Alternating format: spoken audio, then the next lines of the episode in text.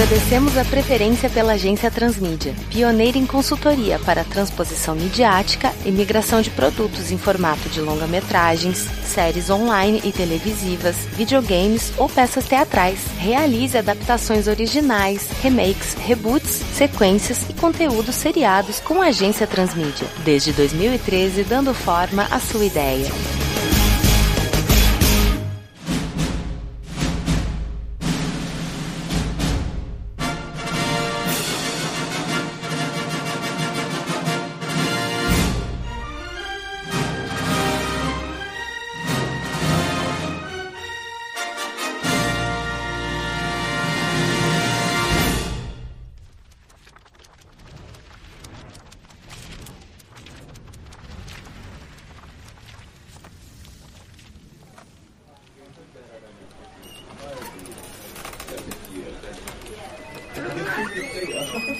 Dia, pessoal. Bom dia. Bom dia. Eu sou Vitor Hugo Mota, faço parte do departamento de criação aqui da agência Transmídia. Estou aqui com três caras novas e espero que não sejam novas durante muito tempo, que a gente possa se ver durante mais outros trabalhos aqui pela agência Transmídia. E o motivo do chamado de vocês ao serviço é que a gente hoje vai trabalhar finalmente com a Fox e com justamente a franquia X da Fox, os X-Men. Vamos tratar dos mutantes da Marvel que eles não devolvem nem ferrando pra galera da Marvel Studios. Então vamos tentar fazer alguma coisa boa com esse produto que eles têm em mãos. Assim sendo, o que que a gente vai pegar? Um filme dos X-Men? Não, isso daí qualquer um já tá fazendo, né? A gente vai pegar então o que? Um filme solo do Wolverine, do Magneto? Também não. Pelo que vocês puderam ver pelo briefing mandado, a gente vai fazer um seriado diferente, por exemplo, do Legião, que é o filho do Xavier que o pessoal vai fazer uma série dele. A gente vai fazer algo que é uma dissidência dos próprios X-Men. E também muito controverso, que é o título X-Men 2099. Muita gente gostou, malucos, muita gente odiou, normais, muita gente detestou, compreendo. Porém, a gente tem que ter ciência de que futuro, hoje em dia, como a gente está desenvolvendo as séries, é viável. A gente consegue fazer uma série futurista. Então, por que não aproveitar um título como X-Men 2099 e quem sabe, deve ser muito difícil, né? Melhorar o título X-Men 2099. Isso aí. Vamos lá. So many battles waged over the years. None of them like this. Eu peço então para que os senhores assinem a ata aqui presente e façam a apresentação dos seus departamentos. Começando pelo senhor, senhor Leandro, vai lá. Eu sou o Leandro Caligari e eu sou do departamento de marketing. Marcelo Reina, consultor do departamento de produção. Eu sou o Rodrigo Silva, eu sou consultor do departamento de fontes e de pesquisa. Excelente, tudo assinadinho. Vamos torcer para que esses cheques não cheguem em 2099, né? Que isso saia do papel bem antes do que isso. Cientes de que o nosso cliente ele quer uma série de médio para grande porte, vamos sempre puxar para o médio porte, né, para eles terem mais dinheiro em caixa para poderem aplicar, por exemplo, em efeitos especiais, cenários, CGI. A gente sabe que isso é muito importante hoje em dia, que até facilita bastante em termos de locação. E esse seriado vai ser veiculado na própria Fox e no seu canal streaming. E ele só fez assim uma exigência bastante importante em termos de personagem. No caso, eles fazem questão de que esteja lá o Asa Sangrenta, que é exatamente por causa dele que o orçamento seria um pouco maior, o líder Xian, que sofre ali de uma certa esquizofrenia, a Lunática, que é aquela albina boazuda, né? A Censora, e tem os outros personagens, como o Furacão, né? o Sucata. Essa galera, não sei se a gente vai utilizar o Dínamo, mas vamos pensar nisso daí, o que nos abre também um leque, segundo o próprio cliente, da gente inserir novos personagens. Então vamos ficar com a mente aberta e, acima de tudo, vamos começar o nosso trabalho pensando o que que se pode adaptar de X-Men 2099. Are we destined to destroy each other? Or can we change who we are and unite? Is the future truly set? O material original, assim, é, digamos, ruim. Os quadrinhos não é a melhor coisa que o Universo 2099 já produziu. Mas eu tava conversando aqui com o Marcelo, com o Leandro, e a gente conseguiu fazer uma definição mais ou menos de pequenos arcos que poderíamos abordar, inclusive arcos nos quadrinhos nos quais esses personagens que o cliente quis que estivessem na série fossem, de certa maneira, protagonistas, que o holofote estivesse sempre neles. Porque o curioso é, dos X-Men 2099, 2099, a revista ela é focada justamente no Dínamo, como se ele fosse o olho do leitor, a visão do espectador, mas em determinados arcos da história, estes personagens, Asa Sangrenta, o Xian, a Lunática, eles conseguem adquirir determinado protagonismo dentro da história, então pela escolha dos personagens a gente optou por pegar arcos das 35 edições do quadrinho, no qual esses personagens fossem excessivamente importantes. É, tem uma diferença, né? A maioria dos heróis de 2099 são versões melhoradas ou versões futurísticas, literalmente, dos personagens já criados, como Homem-Aranha e Homem-Aranha 2099. O dos X-Men não, são personagens totalmente novos.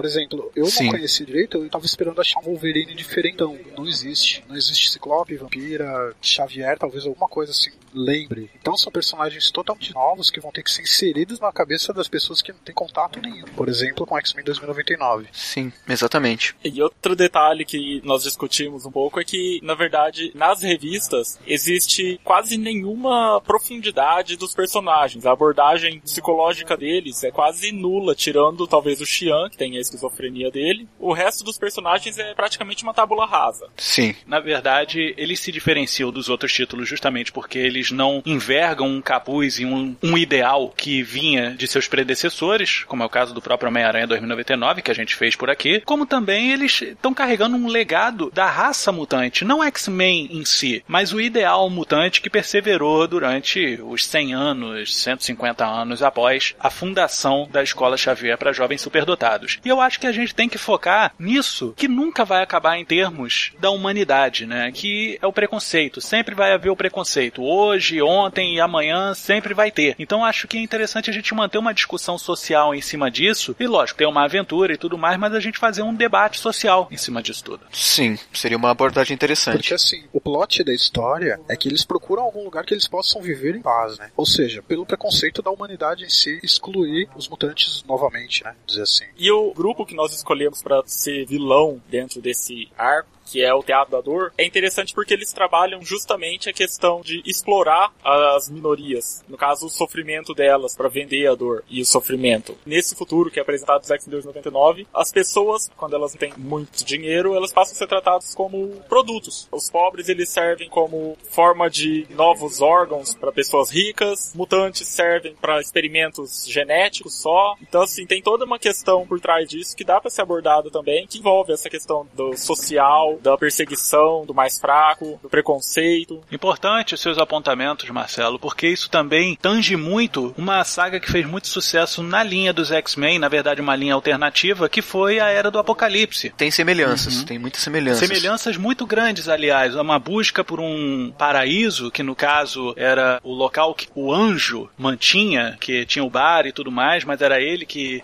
conduzia.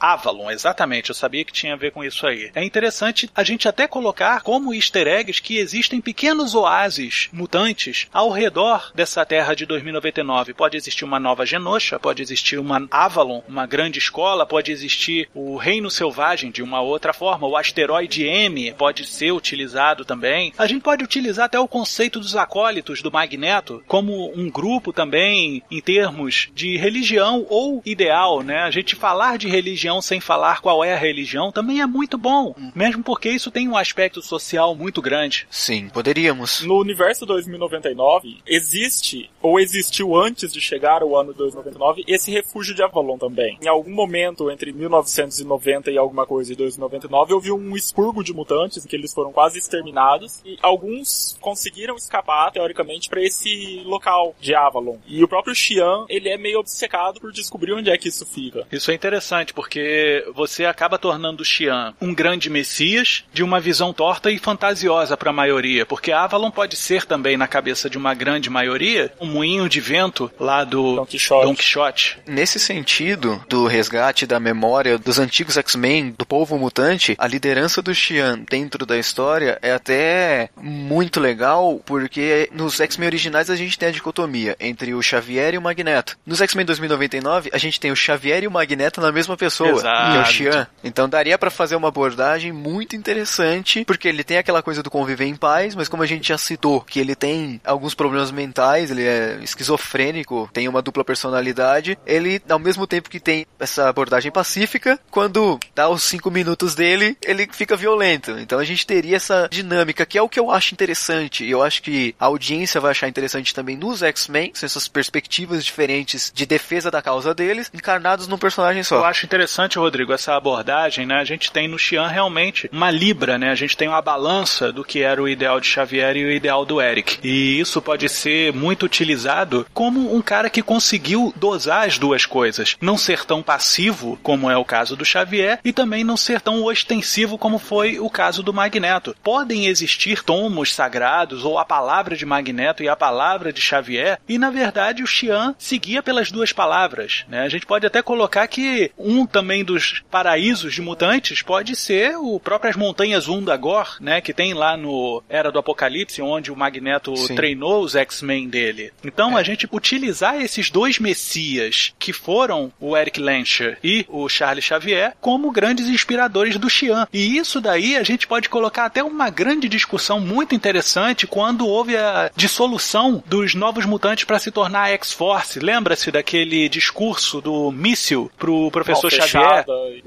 A mão fechada uhum. e a mão aberta. Isso daí é sensacional se a gente colocar pro Xian também, porque ele tem aquele poder da cura e da destruição, cada um em uma mão. E esse discurso do legado do Xavier, a princípio, né, ele, ele sempre fica batendo mais na parte do legado do Xavier, é algo que é muito presente na história. Em praticamente todas as edições dos quadrinhos, o Xian tá lá, nós temos que lutar pelo legado de Xavier, nós temos que resgatar o legado de Xavier. Então, daria uma dinâmica muito legal, Mas essas duas uma abordagens. dinâmica muito interessante que é, ele fala o tempo inteiro, nós temos que nos guiar pelo sonho do Xavier, pelos ideais do Xavier, mas as atitudes dele são dos ideais do Magneto, de lutar com mais violência pela causa, de estar disposto a fazer o que for necessário para vencer. Isso Sim. aí levanta a discussão dos fins justificam os meios, né? Então a gente pode abordar isso de uma outra forma, de que os fins não necessariamente têm a ver com os meios e nenhum deles se anulam, porque o que o Xian quer é a paz do Xavier, mas ele sabe que vive em tempos de guerra de Magneto, né? Então ele não pode ser simplesmente omisso com o povo dele, de virar e falar, olha só, não, vamos sempre oferecer a outra face porque é assim que Xavier faria. Não, não, a gente vai ser piedoso, mas também a gente não vai ser conivente que tratem a gente como lixo. Nisso a gente tem que ser Magneto. Esse distúrbio dele acho que vai levar a série inteira, né? Vai ficar com o plano de fundo da série inteira, né? Ele se gosta de eu sou bom, mas eu tenho uma parte ruim. Tem que ser mostrado acho que desde o começo até o finalzinho. Eu acho interessante a gente fazer, Leandro, uma abordagem do Xian a priori para o nosso público que ele seja um novo Xavier, um Xavier que anda, um Xavier interativo, é mais carismático porque ele tem contato com seu povo, mas assim, no finalzinho uhum. do primeiro episódio, ele inverte, sabe qual é? E aí quando a gente acha que vai ser uma atitude violenta do metálico ou que vai ser uma explosão de sanguinolência do asa sangrenta, na verdade vai chegar o Xian e falar: "Falei para parar, parou". E nessa onda, sei lá, ele apodrece o braço de alguém, mas que a gente dê aquele soco no estômago do nosso público. E o público, eu não sei se vocês são como eu, mas eu adoro tomar um soco no estômago. Sim, sim, com certeza. Nesse sentido, seria até interessante pensar na questão de como mostrar essas duas personalidades do Xian, que no quadrinho é mostrado ele em determinados momentos observando uma pessoa de cabelos compridos falando com ele com um tom mais violento. E aí ele fica, não, que você não deve estar aqui e tal. Mais pra frente a gente descobre que essa pessoa é o próprio Xian, de quando ele era de uma gangue de motoqueiro. Mas a princípio no quadrinho, como o próprio Ron Lin desenha todo mundo igual, não dá para saber que se é o Xian, se não é. Então ficaria legal a gente transmitir esse ar, esse conflito do personagem de uma maneira, digamos, subjetiva, pelo menos a priori, do que escancarar que ele tem uma personalidade ruim dentro dele. Eu acho que seria mais interessante, até para criar o próprio clima e atrair a atenção da audiência, que a gente fizesse narrativamente uma construção desse conflito na cabeça dele, deixando aquela pulga atrás da orelha, do tipo, o que que tá acontecendo com esse cara? Mas quem que é aquele outro ali? Por que que ele tá fazendo essas coisas? Do que ser necessariamente mais direto. Eu acho interessante a discussão da esquizofrenia, eu acho que é uma forma da gente abordar o social também. Agora, a discussão entre o Xian e o seu alter ego mais violento, eu consigo ver numa transição de luz e sombra muito facilmente. Ele andando ali pelas ruelas do refúgio mutante que tem logo lá no começo e ele tá conversando com o cara na luz, aí de repente ele vai pra sombra e esse outro cara responde, mas a gente não vê a boca do Xian falando ou coisa assim. Aí Quando ele sai, ele fala: Mas você não sabe como é que é lidar com esse povo. Aí ele entra na sombra: Você é que não sabe o que, que é, não sei o que. É um trabalho de voz legal também. E a gente ter essa conversa entre ele mesmo em aspecto de luz e sombra que a gente tá lidando com o tom de cinza do cara. Quando a gente estava discutindo a equipe, a gente ficou justamente quebrando a cabeça em como transmitir narrativamente essa questão. A gente até pensou em fazer algo ao estilo flashback de Lost, por exemplo, trabalhando o background do Xian até explodir. A gente pensou em fazer algo no estilo de uma mudança de fotografia, por exemplo, mostrava ele em alguma situação e a fotografia ficasse mais escura ou ficasse mais quente. Então a questão de como transmitir essa dupla personalidade dele é um desafio narrativo que dá para fazer uma estética bem interessante que vai ser atrativo pro espectador. O que é interessante, Rodrigo, é que eu lembro várias vezes, vendo as revistas, que os flashbacks eles tinham um tom meio pastel, né? Eles Exatamente. mais para um lado amarelado, um lado mais árido. E se a gente for parar para ver também, todas as histórias se passavam num deserto ou É, no Novo México. no Novo México, era um lugar bem árido. Então a gente pode colocar essa palheta mais pastel em alguns momentos de flashback. Mas a gente está lidando com uma série de futuro, então a gente inevitavelmente vai ter que lidar com flashback. Até porque, como o Marcelo tinha abordado, tirando o próprio Xian, menos sentido asa sangrenta, os outros personagens eles não são desenvolvidos. Mas para uma série de televisão você ter um personagem unidimensional não é interessante.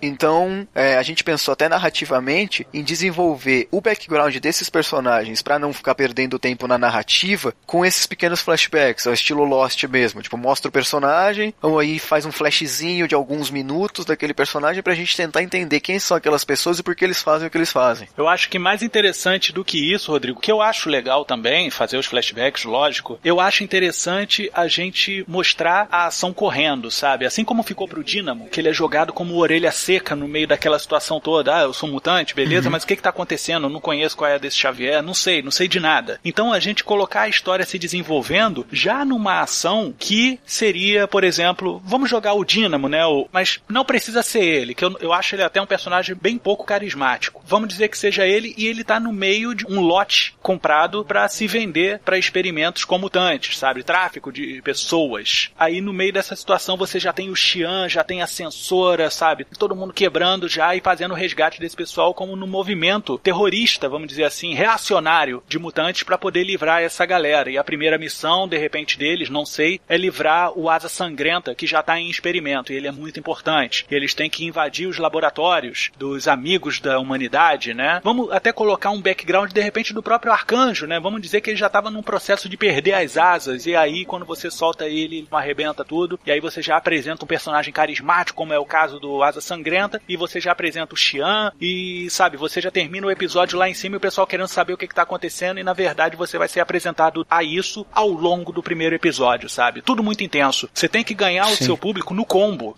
sabe? Se o primeiro episódio ele é impactante, ele vai querer saber o que acontece no segundo. Aí a gente faz uma coisa mais morninha no começo que vai esquentando até que chega no ápice que fecha o episódio e você traz mais a galera pra participar disso daí. Não precisamos falar apenas de grupos únicos como o do Xian, a gente pode falar que existe uma reação ao longo dos Estados Unidos para que a gente tenha um retorno dos mutantes, né? Ou seja, que teve esse expurgo, continua tendo expurgo, que ele não é uma lenda e que eles estão sendo vendidos como carne barata. Sim, é uma, é uma boa abordagem. E atual, né? Você tem atual preconceito em si, né? Sim. Na verdade, você brinca, de certa forma, com a própria xenofobia. Porque os mutantes seriam, de certa forma, aqueles que são diferentes, que vieram de outro lugar. Muito embora eles sejam dali, tenham nascido ali. E é o que a gente vê hoje em alguns casos de xenofobia contra pessoas que são do próprio país. Sim. A gente vê, por exemplo, a situação dos próprios islâmicos, né? A gente tem muitos muçulmanos que tá falando, olha, eu sou muçulmano, mas não compactuo com o que estão fazendo de barbárie em nome da minha religião. Sim. Então, a religião em si é o ideal mutante. Só que ao longo de todos os Estados Unidos existem formas diferentes de você preservar a sua ideologia mutante. Então, de repente, o Xian tá pagando de procurado por conta de ações de outros grupos dissidentes de mutantes. Coloca tudo dentro do mesmo saco, né? Fala, ó, isso é mutante, mutante não presta, é essa porcaria aí mesmo e a gente tem que matar mesmo porque não tem jeito. Nesse sentido, traria a discussão atual e traria o espírito dos X-Men dos anos 60, que era justamente para debater esse tipo de situação, esse tipo de questão. Se a gente quer fazer alguma coisa, como foi proposto, com um cunho mais social, ah, seria uma abordagem muito interessante essa de colocar dissidências radicais de mutantes e o grupo do Xian sendo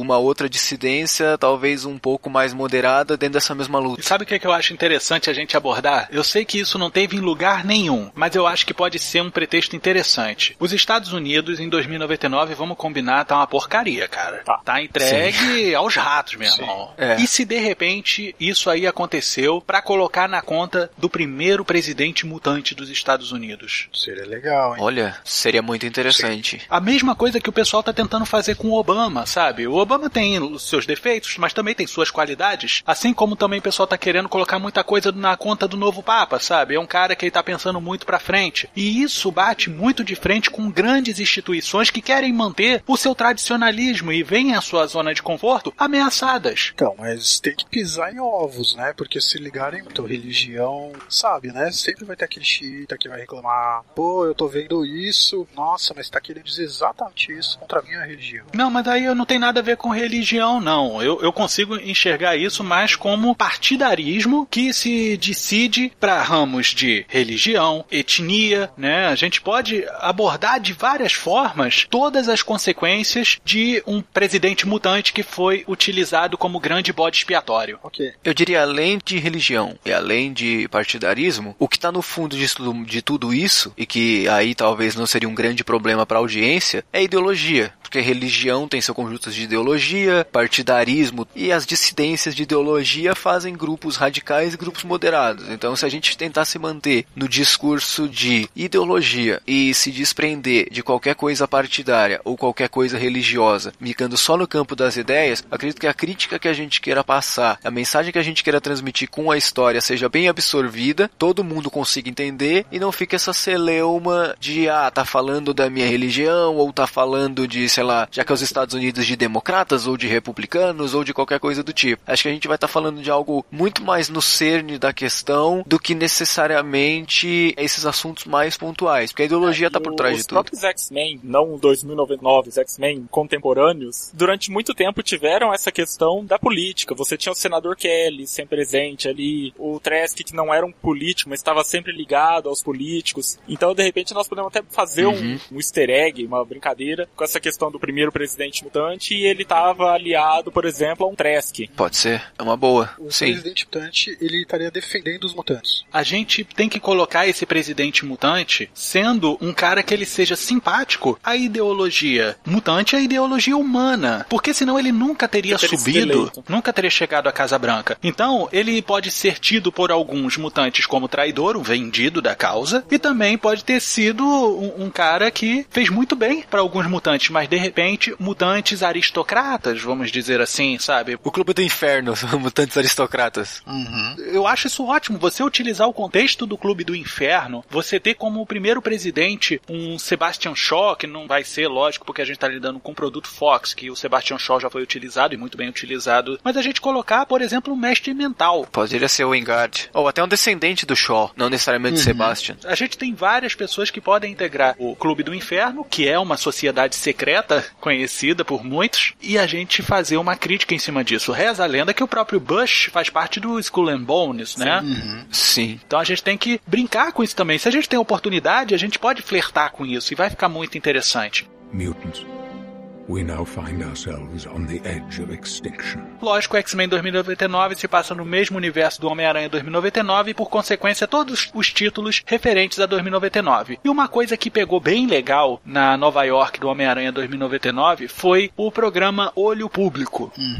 E se a gente utilizasse um programa similar ao Olho Público, resgatando o programa Sentinela? Eles deixam de ser uma coisa física e se tornam um conjunto integrado de vigilância. Poderia ser algo como pra manter a referência, sei lá, serviço S ou qualquer coisa desse tipo, sabe? Não, e pode ser justamente o programa Sentinela, porque desde o início o Trace falou, vamos acionar o programa Sentinela. Ele só tomou uma outra forma. Uma coisa, Legal, uma coisa hein? que nós conversamos aqui anteriormente, eu, o Rodrigo e o Leandro, justamente assim, no universo 2099, nos quadrinhos, todos os Estados Unidos, na verdade, ele é controlado por grandes corporações. E a maior delas, que aparece, na verdade, em todos os títulos 2099, que é a Alchemax, ela é de propriedade propriedade hoje, eu acredito, da Sony. Uhum. Porque Sim. faz parte do universo Homem-Aranha. Inclusive, fez parte do nosso trabalho de Homem-Aranha 2099. A gente não pode dar esse tiro no pé. Sim, porque você tem um dos personagens do X-Men 2099 que o background dele ele foi funcionário de uma É, o da, da, da Alchemax. Então nós brincamos em substituir o nome Alchemax por alguma outra coisa. Eles até tinham sugerido, acho que foi o É, Rodrigo que sugeriu, Big A. Big é. A. Porque daí já fica aquele easter egg. E de repente essa Big A pode ser quem tá por trás do programa Sentinela. Gostei da referência, é legal você puxar um personagem como o Furacão, que, bem ou mal, se tornou uma referência dentro do grupo formado pelo Xian. Ele é carismático também, apesar de ter um poder tão trivial, mas ele tornou-se bastante carismático. E tendo esse background com umas grandes empresas e tudo mais, pode ser maneiro, porque ele fica sempre com aquele pezinho atrás. Olha aí, o cara que corre sempre fica com o pezinho atrás antes de tomar uma decisão, né?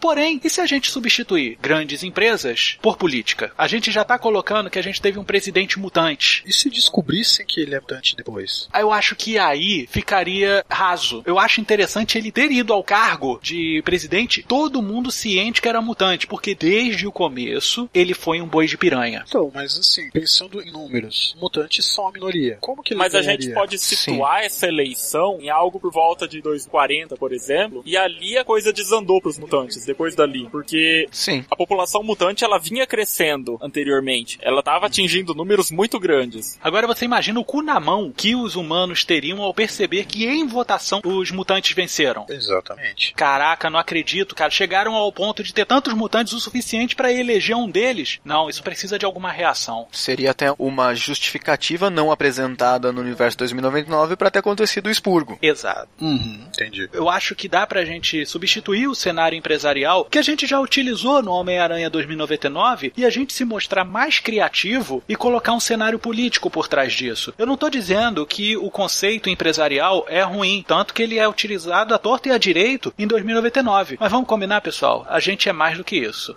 É, e não altera estruturalmente, narrativamente, a história trocar uma corporação por um partido ou por um grupo político. Não vai interferir na essência do que a gente quer E vamos contar. combinar, Rodrigo, a política é só uma outra máquina. Exatamente, às vezes é a corporação e a política acaba sendo a mesma coisa.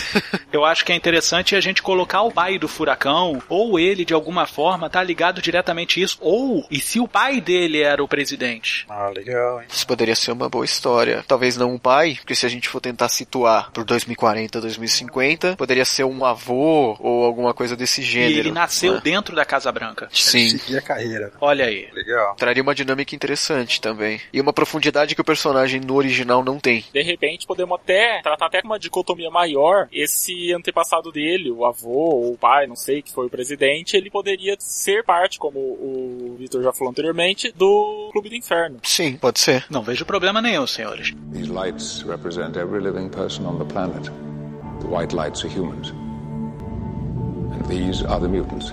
Só um detalhe, nesse negócio de política, se colocar uns atos terroristas à Casa Branca diretamente pelo presidente ser mutante. Problema nenhum, mas o melhor seria se os atos terroristas partissem de próprias atitudes humanas americanas. Ah, ok. Sim, entendi. Sim. Tá, eu acho que é importante a gente colocar que o americano tá reagindo. Não jogar a culpa numa Uhum. outra etnia pelo atentado. Não, deixar os Estados Unidos, né? Seria numa metodologia parecida com o que os amigos da humanidade fazem no Exatamente. universo tradicional dos X-Men. Inclusive, Sim. episódio passado no passado. Oh, legal, hein? Olha, isso seria uma boa. gente. Poderíamos fazer um, um episódio remetendo aos X-Men clássicos. Eu vou puxar uma série que não terminou de maneira feliz, mas teve um episódio épico que foi Heroes, que se passava na nossa linha temporal, mas o episódio que mais estourou foi o que se passou totalmente no futuro. Foi Sim, muito bom.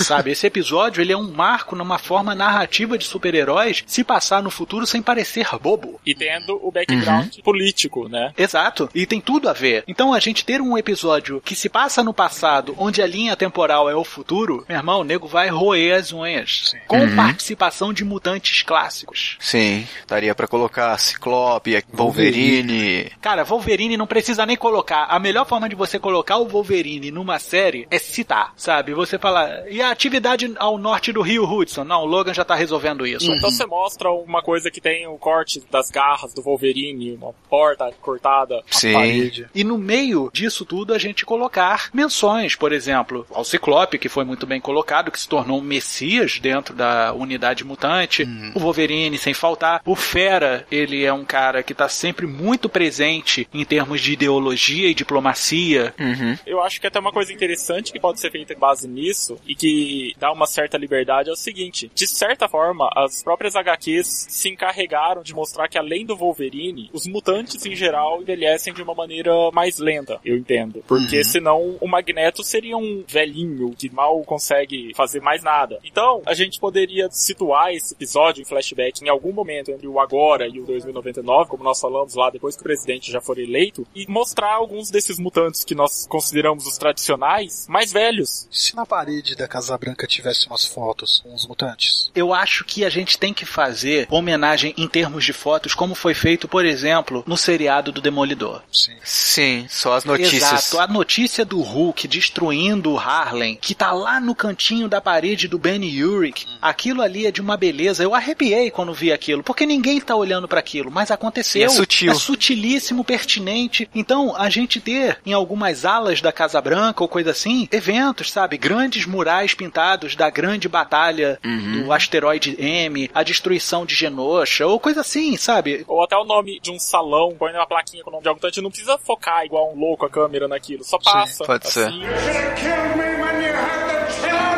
Vamos pra história, Sim, pessoal. Vamos, vamos lá. lá. O que que o nosso cliente pediu de obrigatório em termos de personagem além desses que a gente colocou? A Sim. Lunática, eu acho que ela é uma personagem que ela tem que estar na mesma esfera do Asa Sangrenta em termos de resgate. Ela já tá no sistema de manipulação genética, experimento e tudo mais. Só que a mulher surtou, meu. A gente tinha até abordado a questão de pegar os vilões como sendo teatro da dor, justamente porque nas HQs a Lunática faz parte desse grupo, depois se bandeia pro lado do grupo do Xian. Então seria uma, uma dinâmica E eles deixam bem interessante. claro, assim, várias vezes que ela não fazia parte do Teatro da Dor porque ela queria, mas porque ela tinha um colar ali que controlava ela, obrigava ela a permanecer lá. Então, assim, ela se tornou uma espécie de rastreadora, caçadora pra eles, pra buscar mais mutantes, buscar novas pessoas, e eu acho que isso é uma abordagem inicial interessante pra ela. Cara, eu já tenho uma outra ideia aqui. O Teatro da Dor é formado por mutantes? Na verdade, o Brimstone Love, que é o dono do Teatro da Dor, teoricamente ele é um mutante, mas não deixa claro em nenhum momento. E aí eles têm algumas pessoas que trabalham lá que teoricamente são mutantes, mas tem humanos também, não são só mutantes. É, em nenhum momento fica claro o que eles são. Tenho aqui então dois pontos pra gente poder trabalhar. Primeiro, Teatro da Dor, ele vai se tornar isso, um entretenimento. A gente coloca o Teatro da Dor como sendo um entretenimento para humanos, colocando mutantes pra se ferrar, sabe, Pra você explorar o pior do ser humano, sabe, o sobrevivente do Schwarzenegger, Sim. Sabe? Sim. Isso seria interessante e usar a lunática como sendo uma rastreadora, de fato, compulsória da situação. E eu te digo mais, eu não sei qual é a origem da personagem, não sei se se aprofunda em X-Men 2099, eu não sei se fez isso. Mas eu acho que a lunática tá atrás da cidadania americana e ela faz isso pra conseguir. Ela é de origem latina, eles Latino. Aham. É porque o latino no 2099 todo é muito forte. Tanto que tem várias vezes que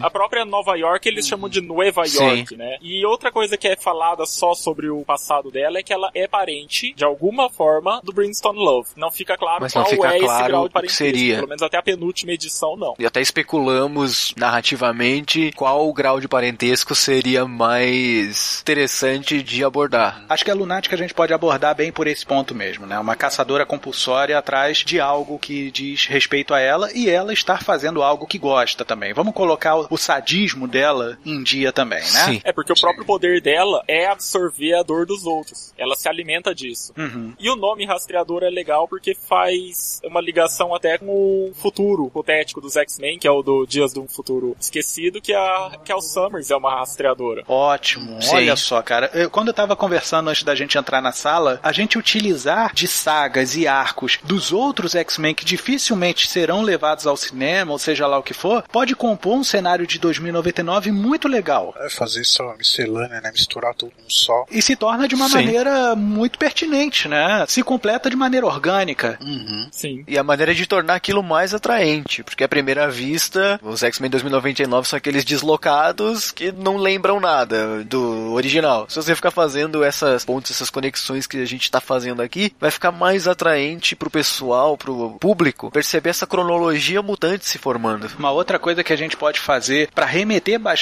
até mesmo a política do nazismo, que em muito se assemelha ao que os humanos fizeram com os mutantes, é os mutantes de sucesso serem apagados da história. Vamos Sim. dizer que o livro, vamos dizer assim, o Evangelho de Xavier e o Evangelho de Magneto, só existe uma edição e estão com Xian. E os humanos, se pegarem isso, vão queimar e acabar com a história dos mutantes, acabar com a cultura dos mutantes. Mas até uma brincadeira com aquele filme, o livro de Eli. Exatamente. Esse filme, apesar de tudo, tem isso de legal. E essa é uma prática comum, você apagar nomes de pessoas notáveis pra justificar determinados fatos históricos. Isso realmente E acontece. a gente tem que lembrar que a história é escrita pelos vencedores. E se os humanos varrerem os mutantes da sua história, quem venceu? Pois é. Don't ask, Uhum. don't tell. Em nenhum momento os mutantes terão vencido na história dos humanos. Isso é uma escara aberta na história dos humanos. Cara, a gente já perdeu pros mutantes. Não, isso não pode ter acontecido, vamos acabar com isso. Cara, então, nesse meio a gente vai falar sobre o programa de extermínio, a gente vai falar do expurgo, Sim. a gente vai falar do massacre de mutantes. Seria muito legal a gente ter Morlocks. Legal. E os Morlocks a gente colocar em Nova York, cara. A gente jogar isso pra costa leste. Sim, seria interessante. Até porque permite você sair só daquela coisa do deserto, que é o X-Men 2099. Sim. E outra, cara, a gente pode abordar essa série não necessariamente só com o grupo do Xian, cara. Imagina a gente ter várias frentes de ação mutante nos três principais pontos, nos quatro principais pontos dos Estados Unidos. A gente coloca uma galera feliz na costa oeste, porque teoricamente São Francisco recebeu os X-Men porque lá é um local de mente aberta. Não tô falando exclusivamente em termos de sexualidade, mas sim que o pessoal aceita as diferenças muito melhor lá. E lá pode ser o grande paraíso dos mutantes, o Oasis Oeste. Olha só, o nome é até bonito. A gente colocar a mentalidade mais fechada ali da região central dos Estados Unidos, colocar uma galera mais afim de descansar, ter um fim, vamos dizer assim, um cemitério de elefantes ali pra região da Flórida. Subdividir os Estados Unidos inteiro, né? Em vários partidos. E isso a gente abordar em alguns episódios grupos separados. A gente pode pegar esses personagens que estão aqui sendo como outros tipos de grupamento mutante, de resgate, né? E a gente nessa pode falar sobre etnia, pode falar sobre religião e a gente fazer com que os espectadores se identifiquem com esse pessoal. Legal. O Xian poderia ser um grande líder mutante, o messias da causa, e os outros poderiam ser os lieutenants, os tenentes dele, divididos pelo país. Rodrigo, eu não vou descartar essa sua sugestão. Acho legal também. Porém, se a gente tiver uma frente muito maior de ideologias em outros pontos, seria interessante pra gente abordar o termo da religião, sabe como é que é? Como você lê aquela palavra. Sim, sim, compreendo. Eu acho que seria uma forma da gente dinamizar mais e mostrar outras vertentes. Senão é todo mundo subordinado ao Xian.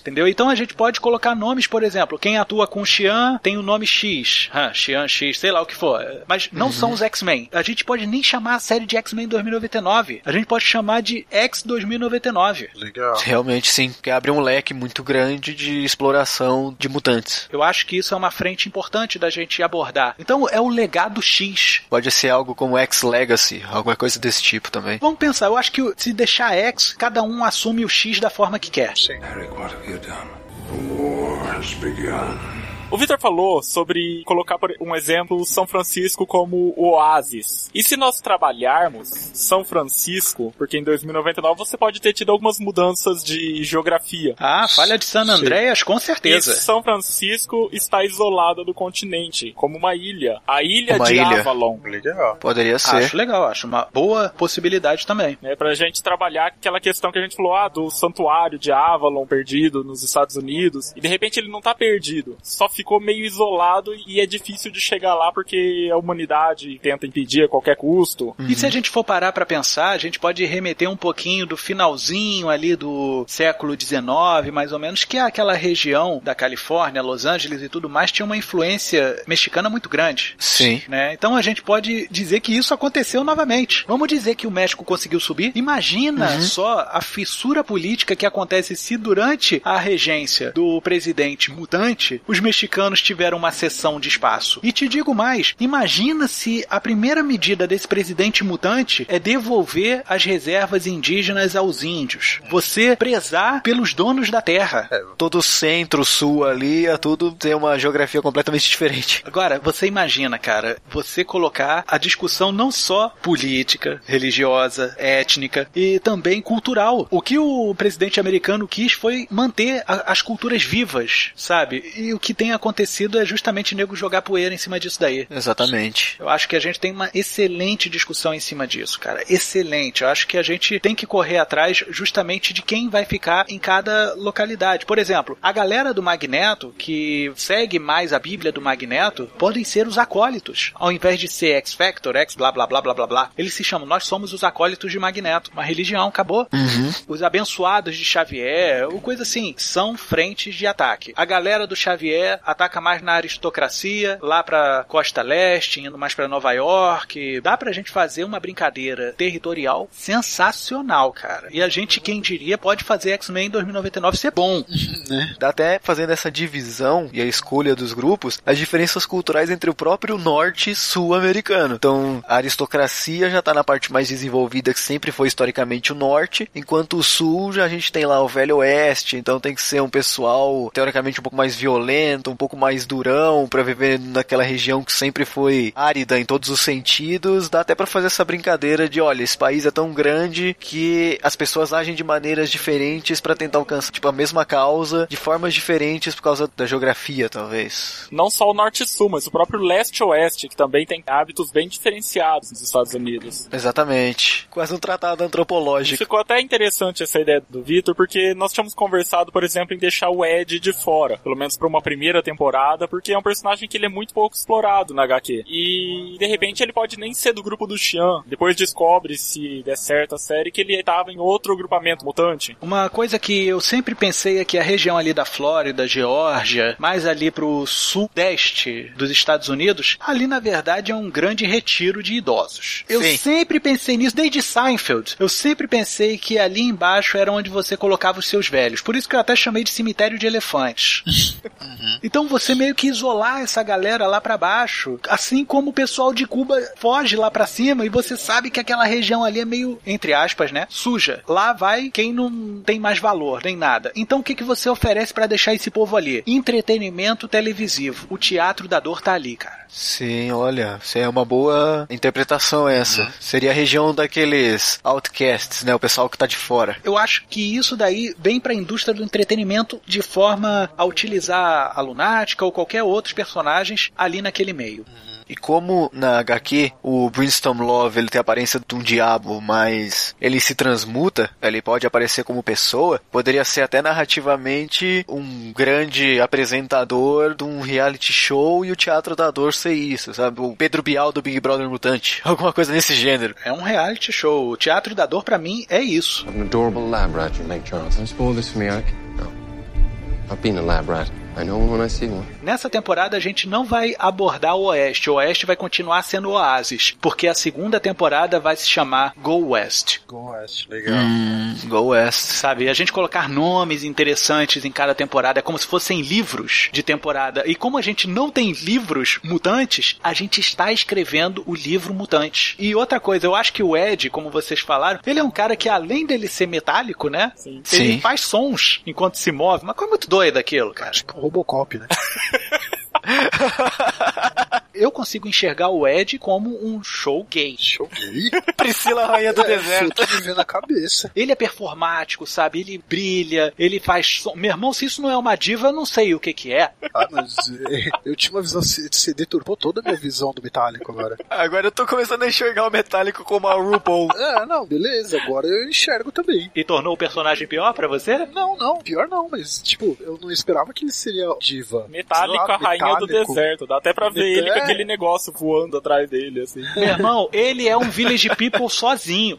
Cara, então você colocar o Ed como sendo o cara que já tá lá. Ele foi o cara que deixou o Xian, sabe? E fala assim: ah, pra onde foi o Ed? O Ed foi pro oeste. E até diz bem com o próprio personagem, porque na HQ ele é o gigante, ele é grande, forte, mas ele é pacifista, ele não gosta de lutar, ele só luta em último caso. E exatamente o que o Oasis do Oeste é, sabe? É um local de paz, é um local que ele quer acolher esses mutantes, sabe? E se você for ver, a própria ideologia LGBT, eles não querem briga, né? Se você for parar pra ver, eles querem mesmo que todo mundo se ame, meu irmão. Sim. Que parem de ficar se odiando e se junte pra todo mundo se amar junto. Se quiser se beijar, se beija. Não quiser, não se beija. O importante é você ser feliz. E se a gente for ver também, os X-Men representaram todo tipo de minoria segregada, inclusive os homossexuais. Por que não utilizar isso também, sabe? Essas mensagens sociais eu acho que, não só aqui na Transmídia, como todo tipo de entretenimento deve abordar. A gente deve acolher todo tipo de público perto da gente. É, eu acho válido, porque os X-Men eles não têm que representar só o mutante em si. Ele é o negro que era visto como pare ainda nos anos 60 nos Estados Unidos. Ele é o judeu que era mal visto também. Ele é o estrangeiro. Ele é o, o homossexual. Ele é tudo isso. E nesse sentido, o 2099 traz até, de uma maneira talvez mais, sei lá, ilustrativa, essa questão, porque eles têm membros, é, o Xian é asiático,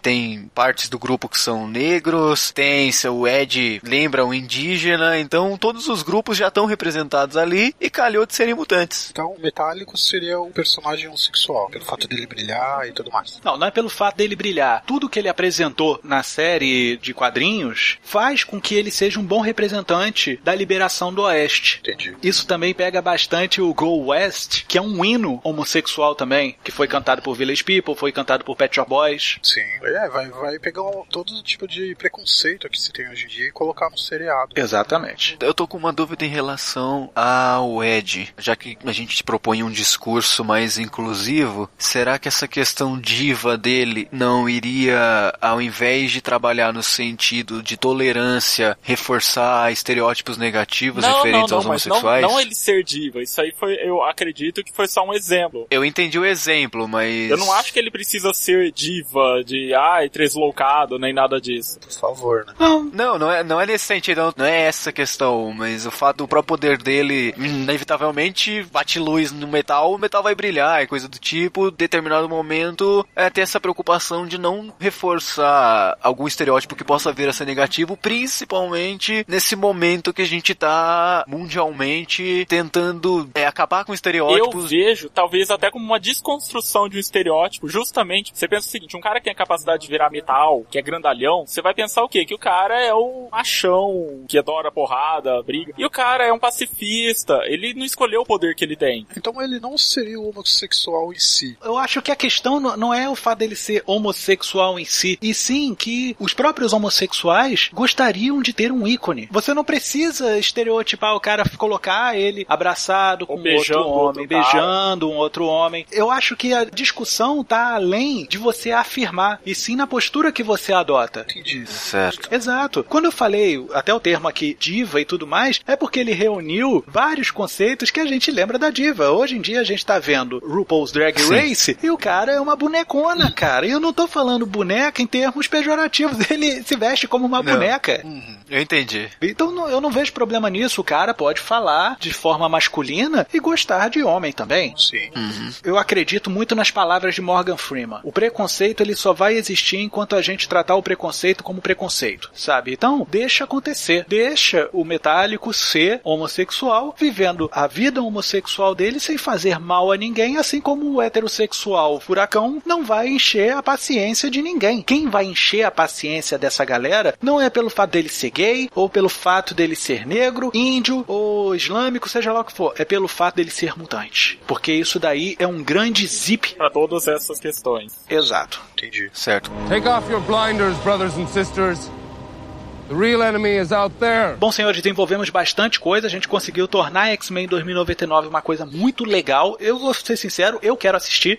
Então, eu vou me esforçar junto com os senhores de forma que isso seja vendido com todo o coração. Porque eu acho que a gente tem que assumir isso mais do que um trabalho. A gente tem que assumir isso como uma missão. Que missão. Sim. Então, o que a gente tem que fazer? Um, selecionar personagens cabeça para serem líderes de suas ações mutantes em determinados pontos dos Estados Unidos. Certo. 2. Ver quantos grupos vão ser, que eu acho importante a gente não falar do grupo do Oeste ainda pra gente deixar de cliffhanger pra segunda temporada. Então eu acho interessante a gente falar do grupo Central, Norte, Leste e Sul.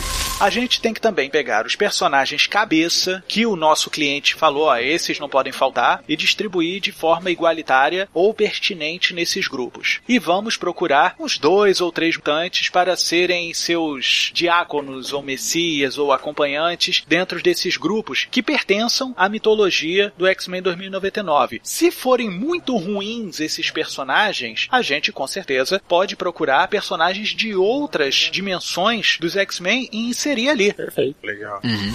Vamos falar do Teatro da Dor, vamos falar sobre o presidente e sua família mutante na época em que foram regentes dos Estados Unidos e principalmente, gente, temos que reforçar os nossos vilões humanos. Como é que eles reagiram à perda do presidente humano para um presidente mutante? Como eles reagiram a isso? Falar sobre o atentado à Casa Branca, que depois pode ter virado a Casa Vermelha ou alguma coisa assim, vamos E, ó, pensar. Interessante que isso faz é, alusão ao próprio universo 2099, que tem a saga que o Destino se torna presidente dos Estados Unidos, e no final, quando a Casa Branca é destruída, é construída a Casa Vermelha. Eu sei disso. e o manto de destino era vermelho Sim. também. E lembrando, gente, o Doutor Destino também é propriedade É, da eu já Fox. pensei sobre isso também. Sim. Mas enfim, não precisamos usar o destino. E a gente utilizar o conceito do que foram os humanos após a queda do presidente mutante e como eles estão reagindo à evacuação mutante, o expurgo que o pessoal está fazendo. E vamos falar sobre o Teatro da Dor e como eles têm rastreadores ali na região sul. É legal a gente não colocar rastreadores em outros pontos dos Estados Unidos. Vamos deixar eles dominando o sul, cemitério de elefantes, ok? Ok. Ok. E a gente definindo esses personagens principais, a gente vai ter pelo menos quatro principais e mais uns cinco outros pra gente preencher aí no meio. Com esses nove personagens, a gente vai colocar duas opções pra cada um. Vamos procurar um bom produtor e não precisamos, no momento, procurar diretores, porque séries, em teoria, tem mais de um diretor, tá? Vamos procurar um produtor muito legal que vai dar a identidade visual dessa série. Ok, pessoal? Ok. Ok. Ok. Pessoal, vamos nessa aqui. Agora eu não vou pro oeste. Eu vou pegar um ônibus lá pra baixo pro cemitério de elefante. Será? e, e se eu não voltar a tempo da reunião, foi bom conhecê-los. Venha também dar forma à sua ideia com a Agência Transmídia. Basta enviar a sua intenção de adaptação, feedback ou sugestão para o e-mail contato@agenciatransmedia.com.br, pelo Twitter arroba ag transmídia, pelo facebook.com barra agência transmídia ou através de um comentário pelo site www.agenciatransmedia.com.br. Então logo recebermos seu recado, entraremos em contato. A Agência Transmídia agradece a sua atenção. Tenha uma boa semana.